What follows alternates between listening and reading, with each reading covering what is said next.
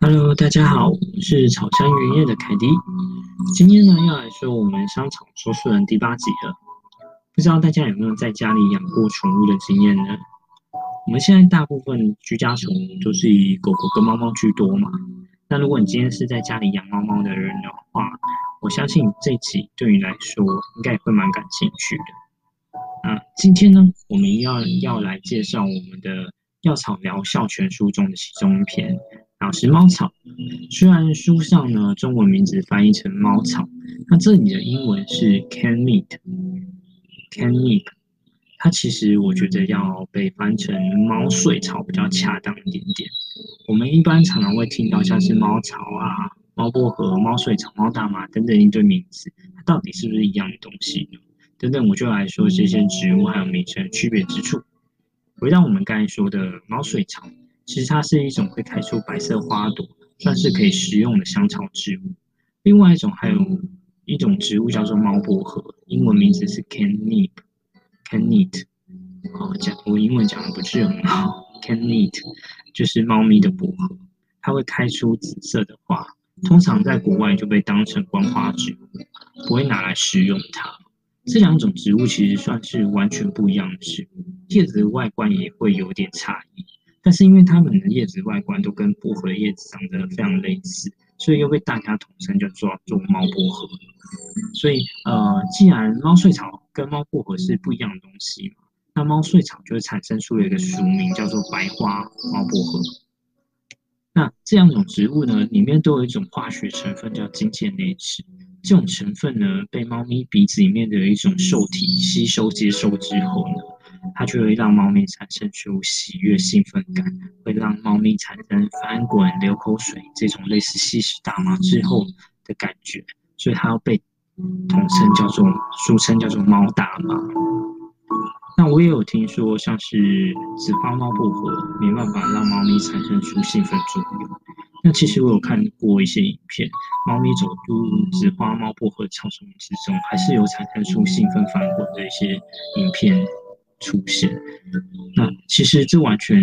会不会兴奋，其实完全是取决于猫咪的基因特性。的确，世界上大概有二三十 percent 的猫咪对于这些呃金键内酯会让猫咪产生兴奋的一些状态是没有完全没有反应的，这很正常的。那你也不用担心，你们家的猫咪吸食了这种成分之后，产生出的这种上状态，会不会对它有伤害性？只有研究报告，这些状态对这些成分是对猫咪完全没有伤害性。有趣的是，在书中里面有提到，在一九六九年，美国医学组织期刊上面曾经发表了一个错误的论文，它误将猫睡草称为大麻，甚至弄混了这两种植物的功效。那虽然事后在事后期刊上面有做一个错错误测绘，但是也没办法阻止当时因为看过这个期刊，然后把猫睡草当成大麻吸食的人。虽然这些猫猫睡草可以让猫咪产生出一些兴奋作用，但因其实人体不具有猫咪鼻腔内的那种受受体，所以对于人类当然不会产生出这种兴奋感觉。反倒是它拥有十足的镇定效果存在。那我们讲那么多，回到我们刚才说的“猫草”这个词，其实“猫草”这个词呢，广义上面是指能被猫咪拿来食用的草。所以，我们一般来说，像是猫睡草、猫薄荷，甚至是用来帮助猫咪消化的这种小麦草，它就可以统称叫做猫草。那我们刚才说的猫睡草里面呢，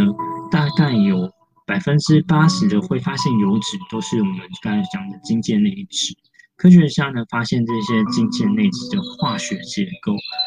然后跟我们另外一种植物叫做血草里面的血藻素结构相同。那结构相同呢，通常就会有相似的效果，所以猫咪呢也会对血草产生出一样的反应。然后其他植物还有出现像是木天蓼。一样对猫咪也会产生出这种兴奋的效果。甚至对有些猫咪来说，喜欢血草或是木天聊的，可能还胜过猫睡草居多。那对于我们人类来说，血草素会有一些轻微的镇定跟抗忧郁的功效。有些科学家认为，血草中的血草素